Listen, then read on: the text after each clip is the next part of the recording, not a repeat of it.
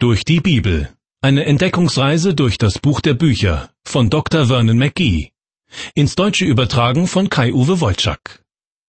Ich begrüße Sie zu einer weiteren Folge aus der Sendereihe Durch die Bibel. Herzlich willkommen. Für Jakob, den Stammvater Israels, ist ein wichtiger Abschnitt seines Lebens zu Ende gegangen. 20 Jahre lang hat er in Haran bei seinem Onkel gelebt, hat dessen Töchter Lea und Rahel geheiratet und ist Vater von elf Söhnen und vermutlich auch einigen Töchtern geworden. Dann machte er sich mit seiner Familie auf den Weg zurück nach Kanaan. Von dort war er zwei Jahrzehnte zuvor geflohen, weil er seinen Zwillingsbruder Esau um den Erstgeburtssegen betrogen und dieser ihm Rache geschworen hatte. Auf dem Rückweg nach Kanaan ist Jakob seinem Bruder erstmals wieder begegnet. Seine Angst vor den Rachegelüsten seines Bruders erwies sich jedoch als unbegründet. Jakob und Esau umarmten sich bei ihrem Wiedersehen und schlossen Frieden miteinander. Danach kehrte Esau nach Seir zurück, wo seine Familie wohnte, während sich Jakob mit seinen Frauen und Kindern sowie den Mägden, Knechten und dem Vieh bei der Stadt Sichem niederließ.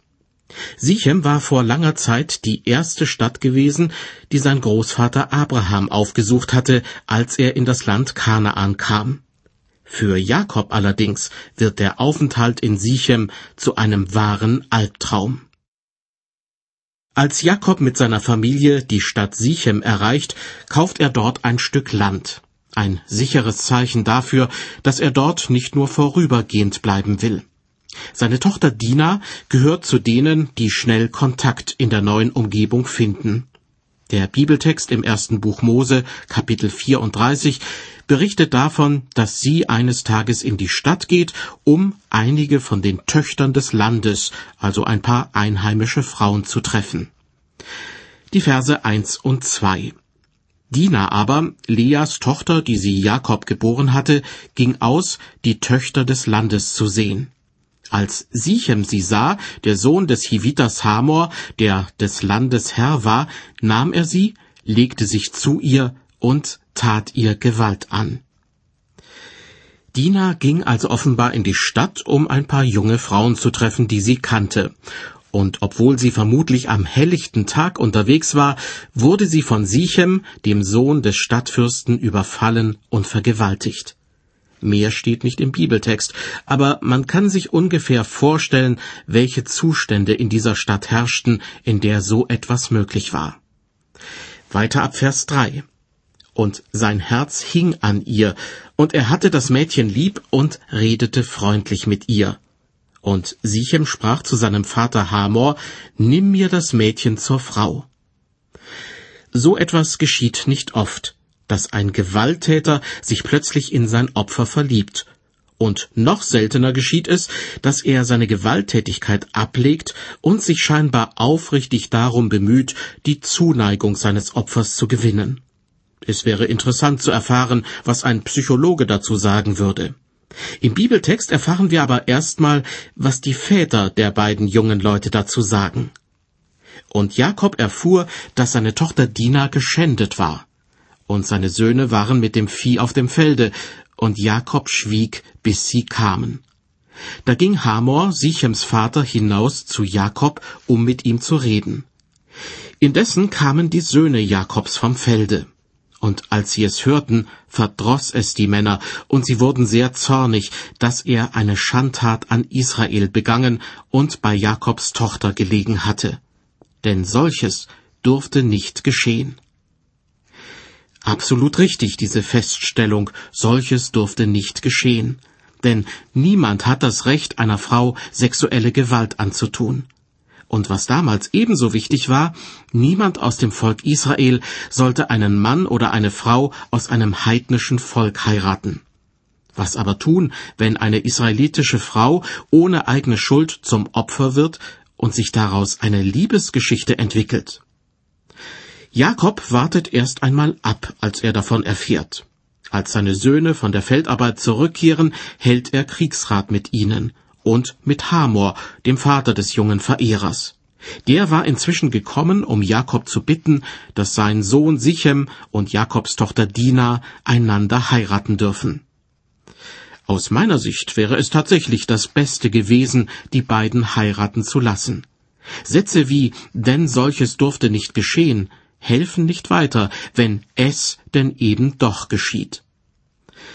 Immer wieder stelle ich fest, dass Christen sich damit schwer tun, Entscheidungen zu treffen, wenn bereits von anderer Seite gewisse Vorentscheidungen getroffen wurden, oder wenn das Kind bereits in den Brunnen gefallen ist, wie man so schön sagt dann hilft es nichts, auf die Bibel zu verweisen und zu sagen, ja, wenn dieser Mensch doch nur auf die Bibel gehört hätte, dann wäre er jetzt nicht in dieser verfahrenen Situation. Vielmehr sollte man mutig und barmherzig sein und sagen, ja, dieser Mensch hat gesündigt, aber alle Menschen sind Sünder. Deshalb suchen wir jetzt nach einer guten Lösungsmöglichkeit, damit nicht noch mehr Sünde geschieht.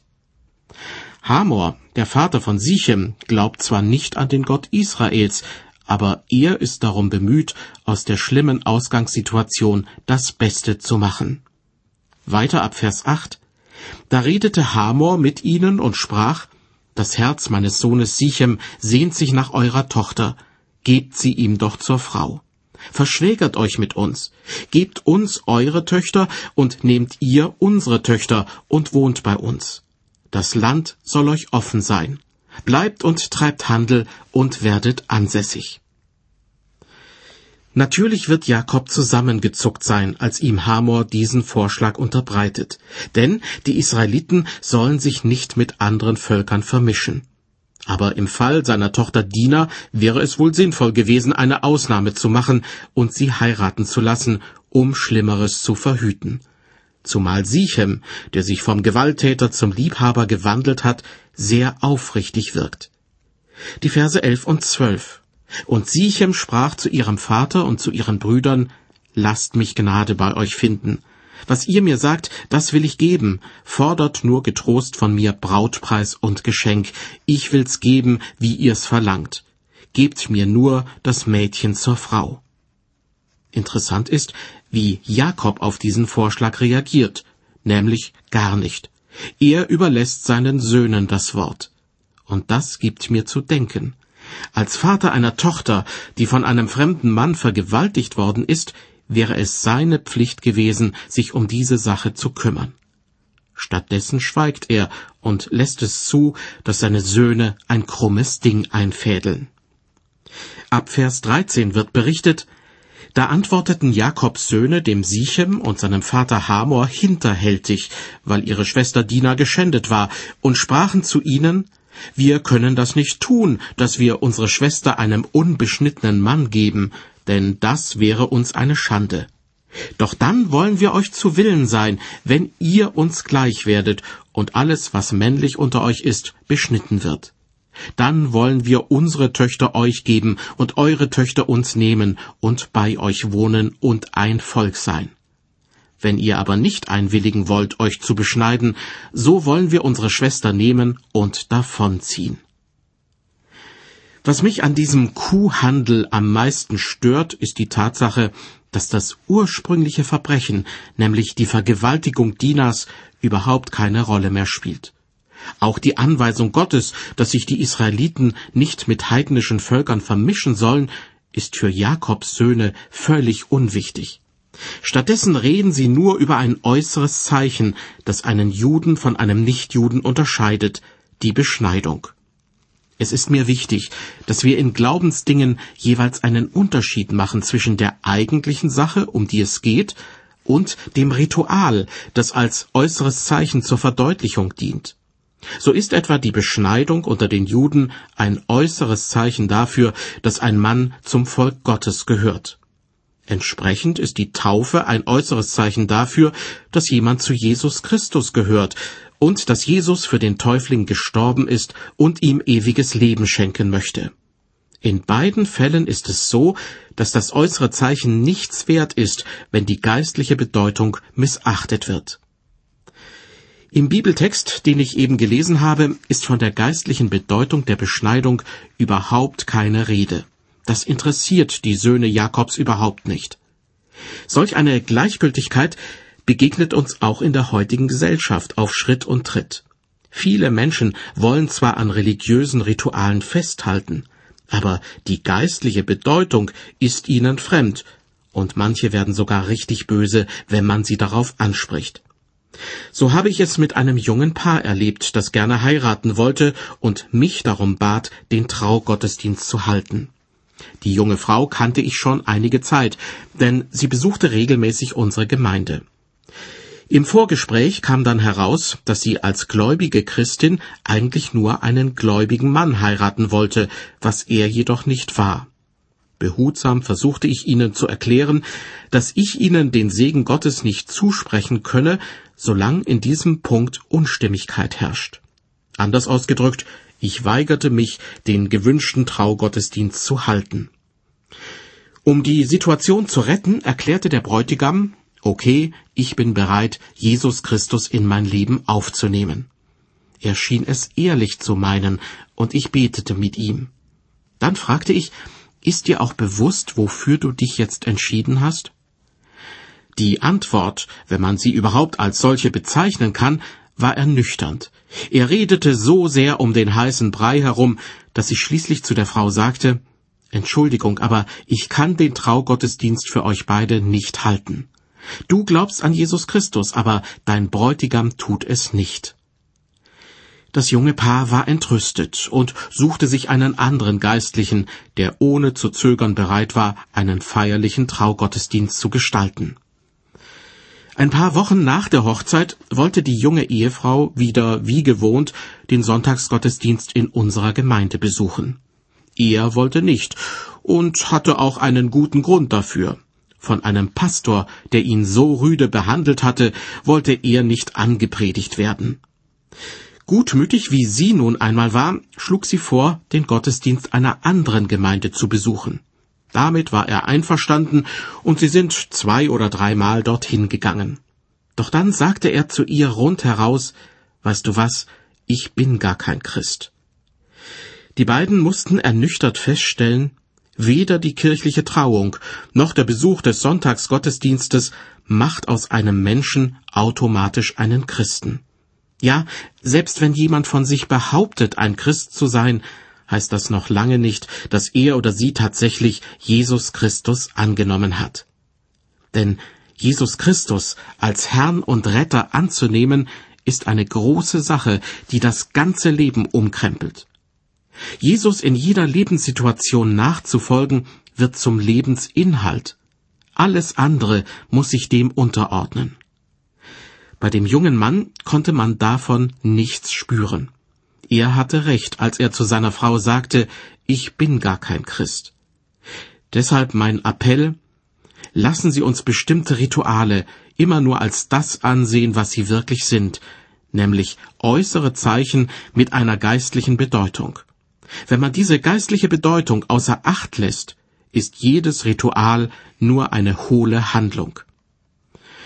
Diese Erfahrung hat auch der berühmte Schriftsteller Mark Twain gemacht. Er verliebte sich in eine hübsche junge Frau, die an Jesus Christus glaubte. Ihm war klar, dass sie ihn niemals heiraten würde, solange er dem christlichen Glauben kritisch gegenüberstehen würde. Was in seinem Herzen tatsächlich vorgegangen ist, wage ich nicht zu beurteilen. Auf jeden Fall behauptete er eines Tages, Jesus Christus als seinen Herrn und Heiland angenommen zu haben. 1870 heiratete er seine Olivia, genannt Livy.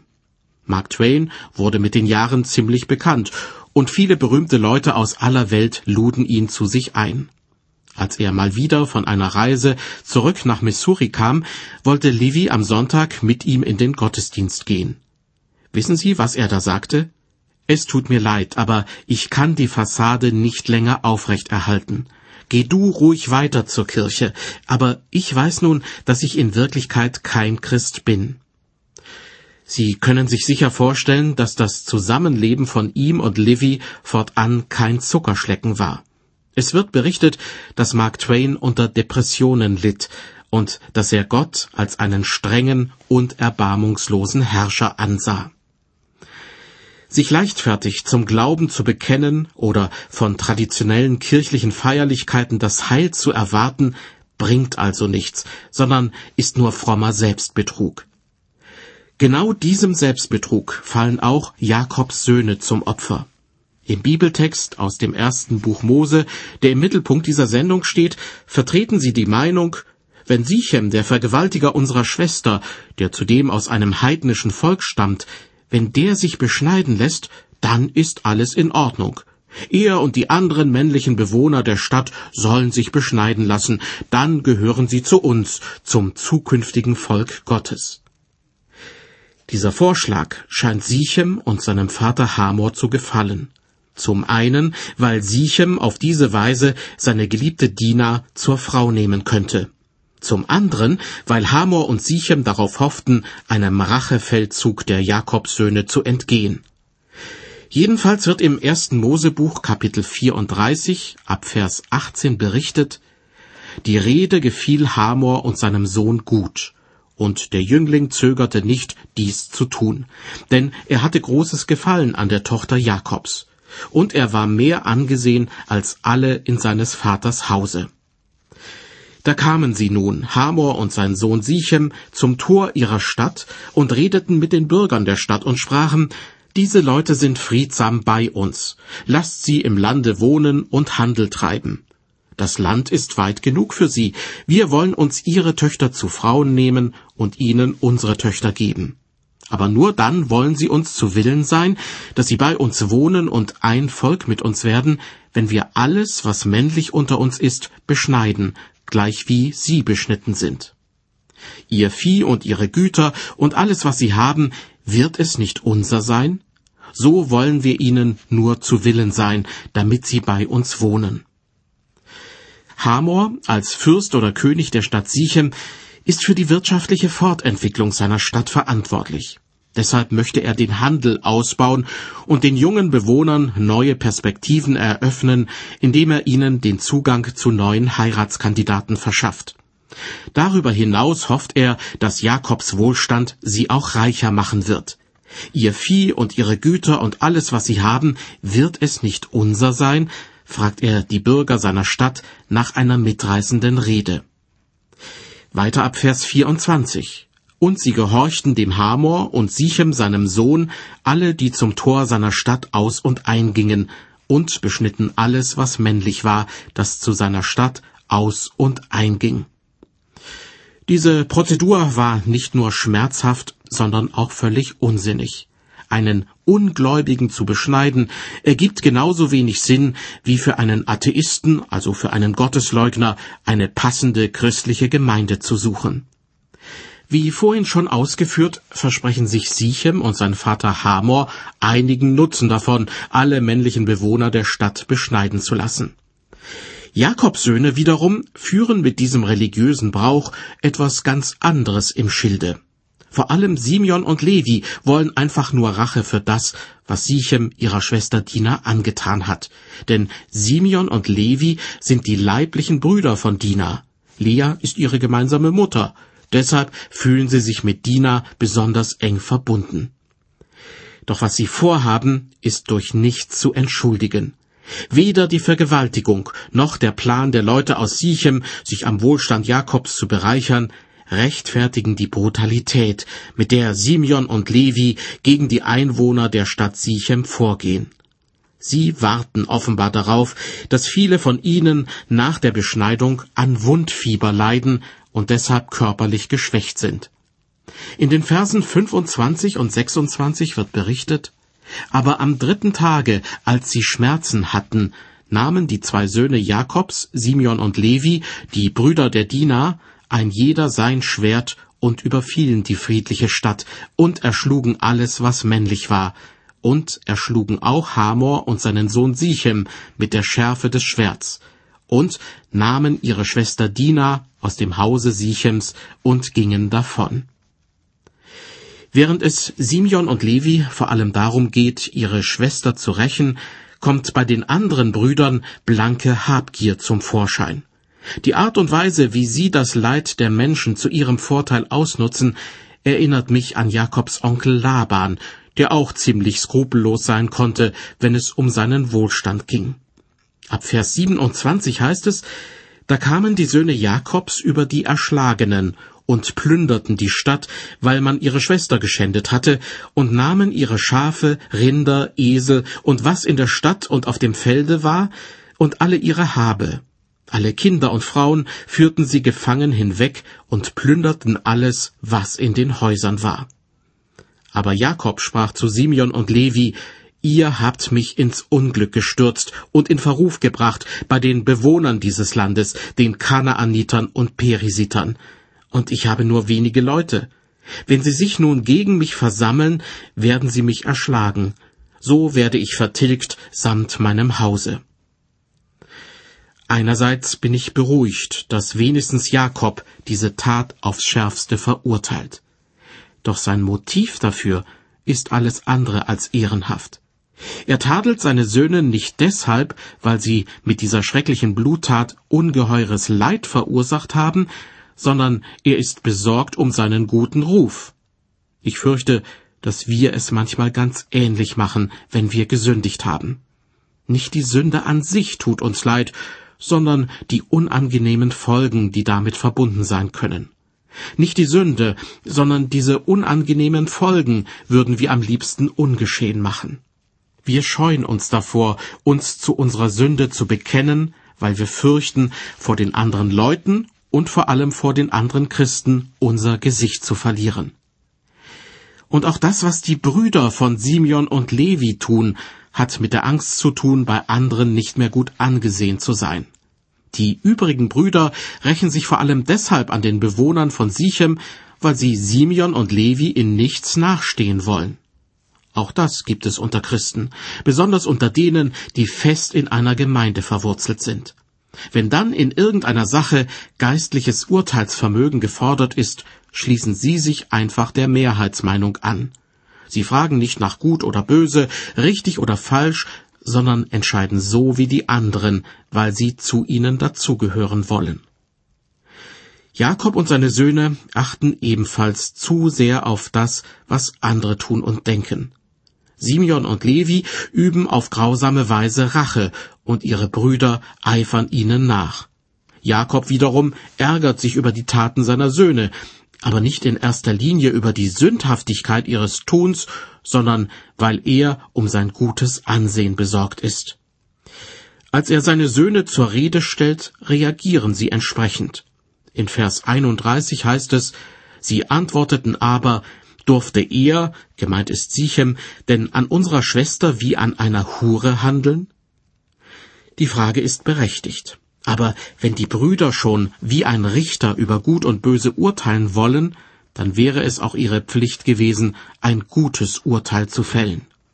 In diesem Fall, nicht grundsätzlich, aber eben in diesem speziellen Fall, wäre es wohl die beste Lösung gewesen, auf den Vorschlag Sichems einzugehen und ihn und Dina heiraten zu lassen.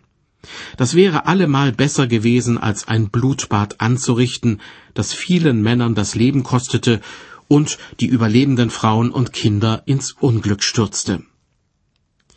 Für die Tat der Brüder gibt es keine Entschuldigung. Sie hätten wissen müssen, dass Gott Mord und Totschlag nicht gutheißen kann. Das Einzige, was man ihnen zugute halten kann, ist die Tatsache, dass ihnen nicht so recht bewusst war, was Gott davon hält, wenn Menschen sich rächen wollen. Im Neuen Testament, im Römerbrief, gibt es dazu eine interessante Aussage des Apostels Paulus. Er schreibt in Kapitel 12, Rächt euch nicht selbst, meine Lieben, sondern gebt Raum dem Zorn Gottes. Denn es steht geschrieben, die Rache ist mein, ich will vergelten, spricht der Herr. Vielmehr, wenn deinen Feind hungert, gib ihm zu essen, dürstet ihn, gib ihm zu trinken. Wenn du das tust, so wirst du feurige Kohlen auf sein Haupt sammeln.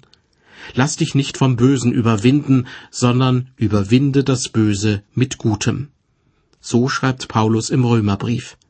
Für uns als Christen ist das die Richtschnur, an der wir uns orientieren sollen. In dem Augenblick, in dem wir uns an anderen rächen und es ihnen mit gleicher Münze zurückzahlen, verlassen wir den Weg des Glaubens.